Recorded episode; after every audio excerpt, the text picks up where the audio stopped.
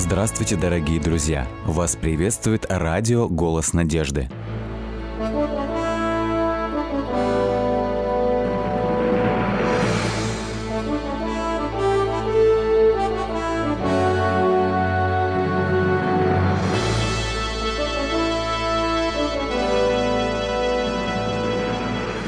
Вас приветствует радиотелецентр «Голос надежды».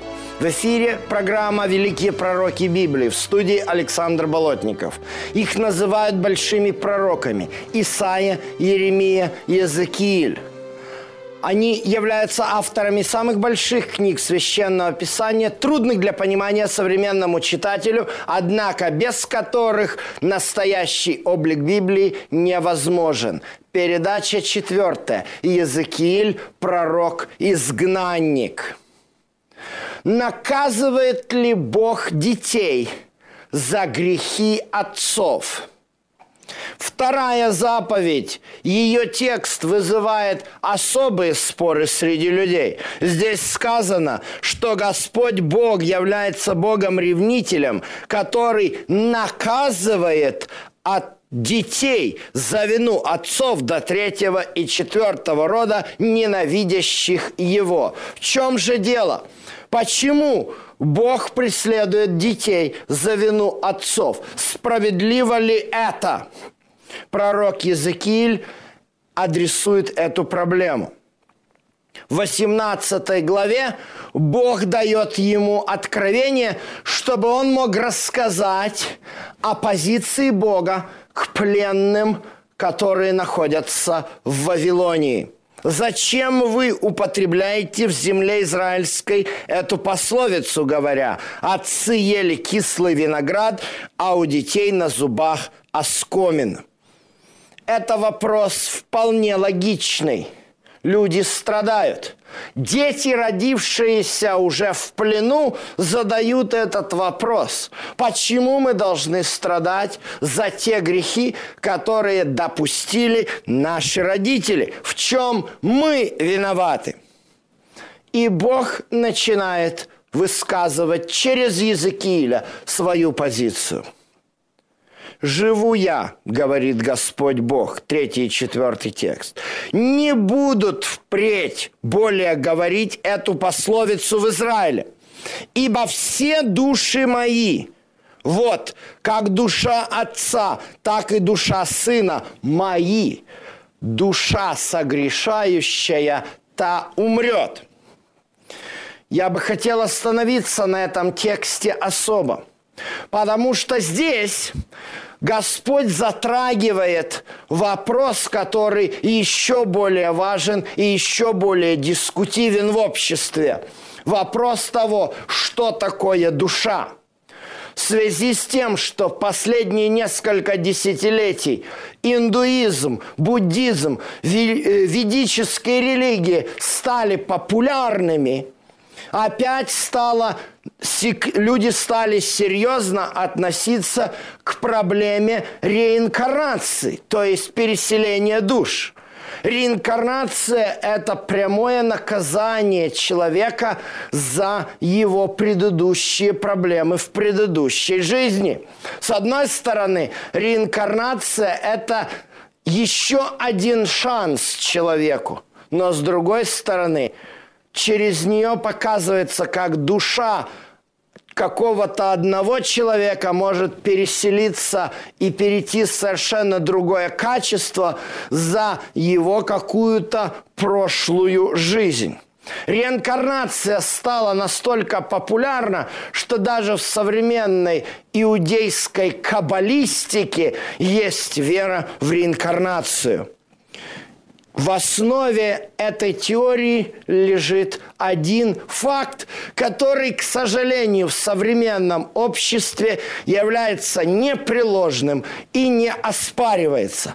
Факт тот, что душа внутри каждого человека является такой, таким бессмертным элементом, который нельзя убить. Однако же давайте посмотрим, о чем написано здесь. Здесь нам в Библии говорится совершенно другая позиция. душа согрешающая, та умрет. Однозначно Бог говорит о том, что душа, которую Он создал, является смертным. В чем проблема? Проблема в том, что определение души, которым сегодня пользуется современное общество, пришло из Древнего Египта. Там душа находилась в сердце. И после смерти – душа продолжала жить. Именно поэтому египтяне выстраивали своим фараонам огромные гробницы. Они убивали фараоновых слуг вместе с фараоном, фараоновых коней, фараоновых жен. Все это было для того, что они были уверены, что фараону, его душе после смерти – необходим будет э, его супружеское сожительство, его слуги и так далее, и так далее.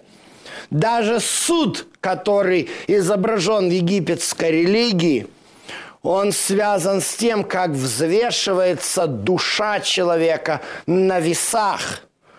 И потом Бог один из египетских богов, которого э, голова в виде собачьей, если эта душа оказывается слишком легкой, он ее съедает.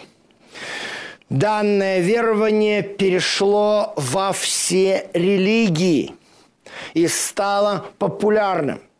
Однако же библейское определение души совершенно иное – книге Левит, 17 глава, Господь дает нам конкретное определение, что есть душа.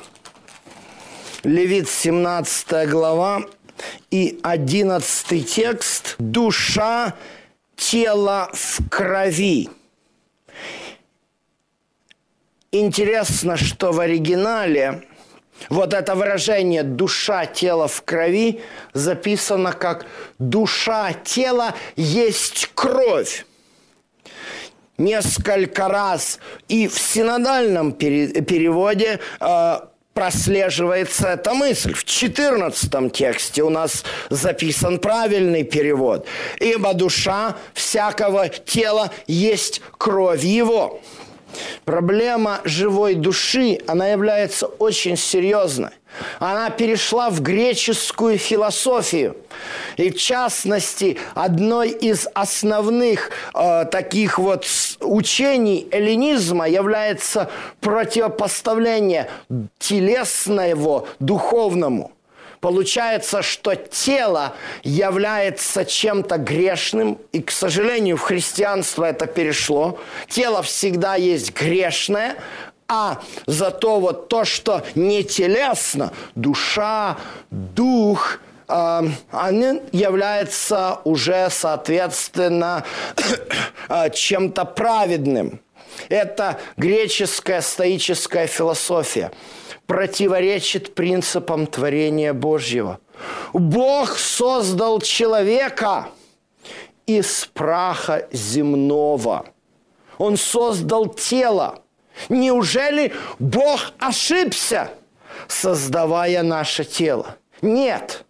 Бог создал нас гармоничными личностями – он дал нам дух, душу и тело, все едино и неотделимо. Душа человека – это его кровь. Кровь обеспечивает жизнедеятельность человека. Когда человек перестает жить, Первый признак отсутствия жизни – это отсутствие сердцебиения кровь не подает кислород и питательные вещества в клетки, и это начинает процесс истлевания нашего тела. Вот почему Господь говорит, душа согрешающая, та умрет. И вот почему именно вопрос крови, он всегда стоит в книге Левит, в левитском законе, в жертвоприношении на первом месте. Категорически запрещается в Библии есть кровь. Кровь – это душа. Но это не что-то эфемерное. Это конкретный источник нашей, нашей жизнедеятельности, который можно увидеть, проанализировать, пощупать. Посмотрите даже на примере Иисуса. Нам здесь сказано однозначно у пророка Исаи. И эта мысль неоднократно повторяется в Новом Завете. Нам сказано здесь, в 53 главе, и 10 стихе о том, что душа Иисуса – приносит жертву умилостивления. Прямо написано, душа принесена в жертву. Как бессмертная может быть принесена в жертву?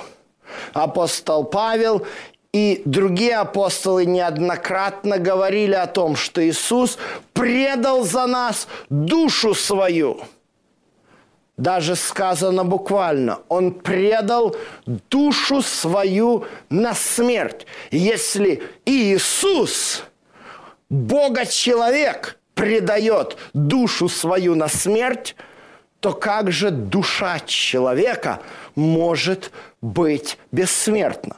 Ну, это и очевидно. С точки зрения древнееврейского языка это нормально – Древние семиты не размышляли, как древние египтяне, что душа – это что-то эфемерное. Древние семиты мыслили конкретно. Еврейское слово «нефеш» на акадском древневавилонском это «напишту» означает «горло». Вот откуда происходит это слово нефеш, душа, горло. Почему? Потому что здесь у нас находится артерия, при передавливании которой человек сразу же умрет. Вот почему даже когда Рахиль, умирая, нам сказано в книге «Бытие», 35 глава, что из нее выходила душа. Мы знаем, как умирала Рахиль. Мы знаем, когда Рахиль умирала при родах, она умирала от кровотечения. Это было причиной смерти. То же самое являлось причиной смерти Иисуса. Почему он душу свою отдал за нас в жертву милостивления? Да потому что он кровь за нас свою пролил. Вот это очень важное понятие нам вводит и проясняет пророк Иезекииль здесь. Всякий отвечает за себя. Тот, кто согрешает, он умрет. Какие же характеристики? Что же значит это душа праведна и душа грешна? Давайте посмотрим. Если кто праведен и творит суды правду, пятый стих, на горах жертвенного не ест, кидалом дома Израилева не обращает глаз своих, жены ближнего своей не оскверняет, к жене своей во время очищения нечистот не приближается, никого не притесняет, должнику возвращает залог его, хищение не производит, хлеб свой дает голодному, нагого покрывает одежду, в рост не дает, лихвы не берет, от неправды удерживает руку свою, суд человеку с человеком производит правильный, поступает по заповедям моим и соблюдает постановления мои искренне, то он праведник и непременно будет жить. Видите, какое библейское определение праведника – оно связано с исполнением морально-этических норм, которые Бог однозначно изложил в своем священном законе. Человек должен поклоняться Богу, не обращаться к идолам, но он также должен и вести себя правильно с ближним. Обратите внимание, очень часто говорят нам о том, что Новый Завет, он дает только те законы, которые нам надо сегодня исполнять. То есть все законы Ветхого Завета отменены, а если есть какие-то морально-этические нормы, то они в Новом Завете есть. Но как вы думаете, где в Новом Завете есть э, запрет на приближение к жене во время очищения нечистот ее? Так что получается? Это теперь можно? Или, например, где нам сказано, что в Новом Завете э, э, говорится о том, чтобы не давать ближнему своему, который обеднел в рост. Это одна из основ израильского общества. Конечно, не относится к всевозможным э, бизнес-деятельности, но если пришел ближний твой, сосед твой и попросил у тебя, как говорят, до получки, потому что не на что есть, будешь ты отдавать ему в рост, скажешь, а я христианин, это Ветхий Завет, это только евреи так делали, а я тебе дам по 10%. Принесешь через 10 дней мне и заплатишь пеню. Нет. Все это характеристики праведного человека. Но дальше нам Господь проясняет.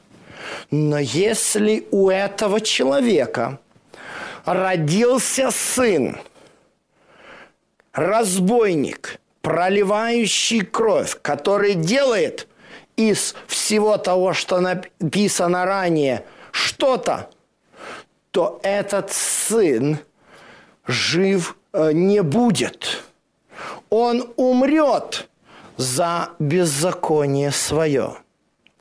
Но дальше нам показывается следующий очень важный случай. Если у этого грешника рождается сын – который, видя все грехи отца его, не хочет идти по этому пути, но становится на правильный путь, на путь праведности, то он не умрет за беззаконие свои. Вот как сказано в 19 стихе. Вы говорите, Почему же сын не несет вины отца своего? Потому что сын поступает законно и праведно, все уставы моих соблюдает и исполняет их. Душа же согрешающая, она умрет. Сын не понесет вины отца, отец не понесет вины сына. Вопрос остается только один – Почему тогда вторая заповедь говорит о том, что Бог до третьего, четвертого рода наказывает детей за вину и за беззаконие отцов. Дело в том, что я должен здесь заметить, что далеко не всегда переводчики, а, которые работали над синодальным переводом Библии, а это уже было а, более чем 150 лет назад, а, обладали современными знаниями иврита. Вообще, всегда в христианстве знание греческого языка, оно превалировало – и зачастую э, христианские переводчики обращались к греческому переводу Ветхого Завета, который был сделан во втором веке до нашей эры, называется Септуагинта – вот здесь со второй заповедью э, произошло то же самое. Произошло это э, просто потому, что из-за недостаточных знаний владения э, еврейским языком, э, к сожалению, э, переводчики не до конца поняли древнееврейское идиому, что означает э, «покад авон». Авон – это беззаконие. А вот что такое покад, это довольно сложная идиома. Однако же во многих пере... английских переводах они правильно переводят это слово. Они говорят такое выражение английское visit iniquity. Слово visit, оно интернационально. Визит, да, посещать. Посещает беззаконие отцов в детях. Ну, что это значит? В сегодняшнем иврите слово «покад» используется а, для, э, когда говорят о работе такой очень скрупулезной. То есть человек работает э, где-то в офисе на такой э, серьезной канцелярской такой работы, требующей скрупулезности на современном иврите это покед – то есть э, вот в этом слове изначально заложена вот эта идея, древнееврейское слово «покад», быть внимательным, быть скрупулезным, присматриваться. То есть я бы перевел этот текст, он непростой текст, он наблюдает, отслеживает беззаконие отцов в детях до третьего и четвертого рода. Иными словами – Отслеживать – это не автоматически наказывать. Отслеживать – это значит, что Бог предупреждает, что Он будет внимательно, Он лично проконтролирует, что происходит с детьми грешника. Знаете, как в свое время можно так выразиться, в нашей партийной э, такой вот э, риторике использовалось, э, когда там какой-нибудь секретарь ЦК говорит э, секретарю от обкома, пожалуйста, проконтролируйте вопрос. Ну, это может быть не очень такой э, подходящий пример сравнивать таким образом Бога, но есть что-то в этом такое э, общее. Бог ставит всякого грешника на контроль. Он уделяет внимание. Почему? А потому что, к большому сожалению, грехи отцов передаются детям.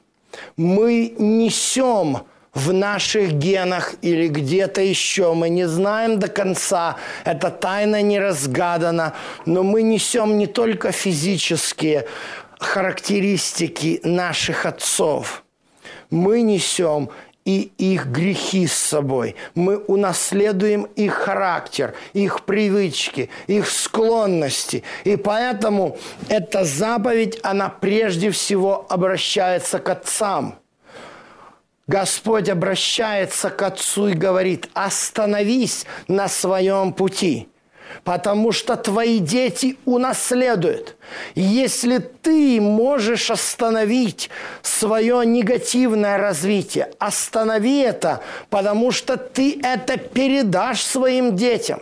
И, к большому сожалению, есть вот этот вот элемент, когда определенные недостатки, характерные той или иной семье, они передаются из поколения в поколение. Это не Бог проклинает кого-то. Это мы себя проклинаем. Когда-то апостол Яков написал такие слова. «Ибо Бог никого никогда не искушает, но мы искушаемся сами, похотями плоти своей. Похоть же рождает смерть, грех, а грех рождает смерть. Вот она первопричина. Если мы допускаем грех в свое сердце, мы вырабатываем к нему пристрастие. Это пристрастие передастся нашим детям. И нашим детям будет намного сложнее бороться с этим грехом. Вот почему Бог говорит каждому грешнику, я беру тебя на контроль. Ты отвечаешь не только за себя, но ты отвечаешь за своих детей. Ты передашь это своим детям. Все то беззаконие ты через свои гены передашь, и дети будут иметь к этому тенденцию. Но с другой стороны, у каждого из нас есть свой сознательный выбор, который мы можем сделать в сторону Господа. Да, мы можем осознать, что наш отец или наша мать делали такое или другое беззаконие. И мы можем сказать Господу, Господи, я знаю, что Ты следишь. Я знаю, что мои родители виноваты, но я хочу поступать по заповедям Твоим. И тогда Бог пойдет к нам навстречу. Ибо не отвечает сын за грехи отца, если не поступает по ним, а идет с Богом.